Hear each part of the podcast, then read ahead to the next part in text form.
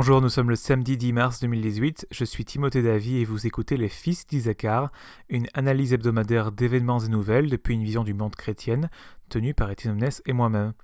Ce 37e épisode des Fils d'Isaacar traitera du sujet suivant la persécution silencieuse de l'Église algérienne. C'est encore une fois un sujet un peu à part et qui n'a pas fait couler beaucoup d'encre en France. La persécution silencieuse de l'Église algérienne. Un petit récapitulatif des faits s'impose. Fermeture systématique des églises. Depuis la fin de l'année dernière, plusieurs églises ont été fermées par les autorités algériennes au sud du pays et en Kabylie. Ce mardi 27 février a vu une nouvelle église se fermer, cette fois à Oran. Le pasteur évangélique Youssed Jacob, contacté par RTS la première et dont les propos ont été diffusés ce dimanche 4 mars, déplore une volonté de l'État de, je cite, fermer toutes les églises en Algérie. Enfin, d'en limiter le nombre en tous les cas. Fin citation. Le processus ne manquera pas de surprendre tant il est vague. Un comité composé de fonctionnaires du ministère des Affaires religieuses, de la Gendarmerie nationale, du département du renseignement et des pompiers visite les églises de l'Église protestante d'Algérie, EPA, e et ordonne la fermeture de certaines d'entre elles avec le motif qu'elles ne sont pas en règle. L'EPA est pourtant reconnu officiellement par le gouvernement depuis 1974 persécution individuelle. Cependant, la persécution ne s'arrête malheureusement pas à l'Église. En effet, deux responsables chrétiens ont été condamnés à deux ans de prison pour prosélytisme, indique le pasteur. Une autre source témoigne qu'un jeune de l'église de Tizi Ouzou, pardon pour la prononciation en Kabylie, vient d'être condamné à six mois de prison ferme et à 20 000 dinars d'amende pour le même motif.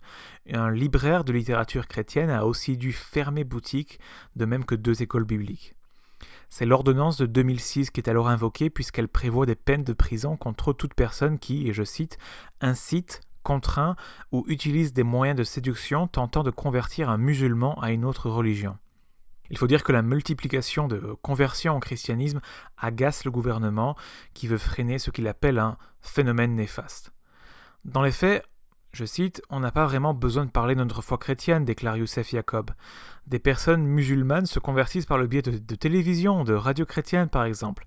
Après, elles recherchent la proximité de chrétiens qui pourraient répondre à leurs questions. Et puis le Saint-Esprit touche beaucoup de cœurs, estime-t-il. Le mystère reste entier.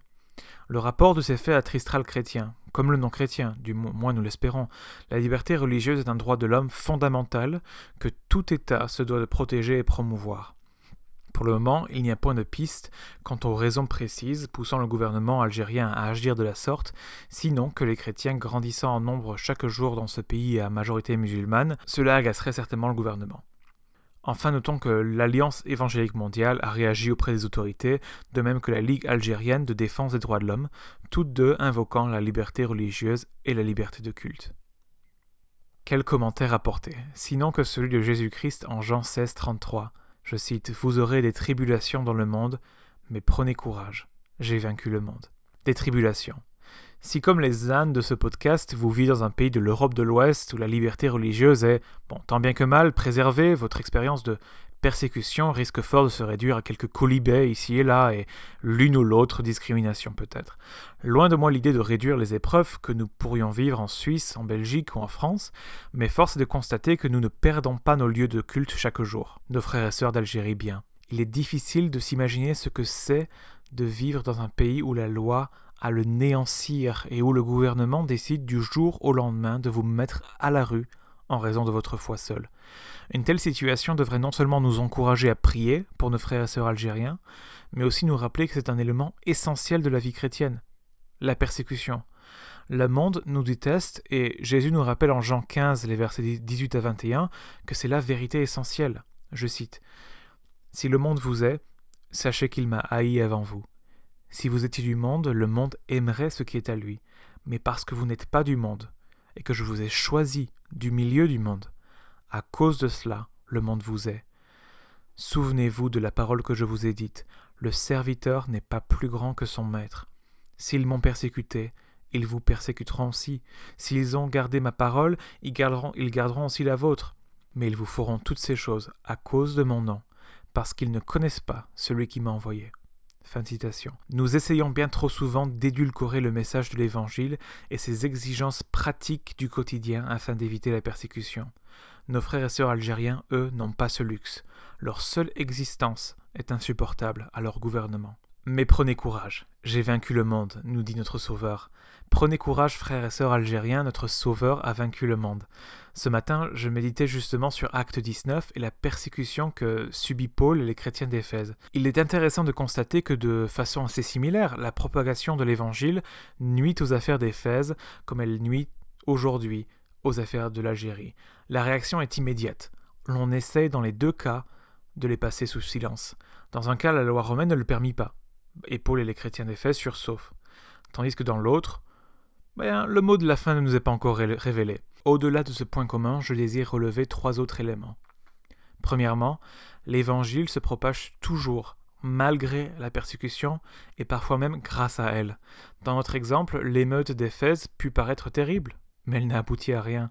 Quelques années après, Éphèse était l'une des églises les plus florissantes de l'Empire romain.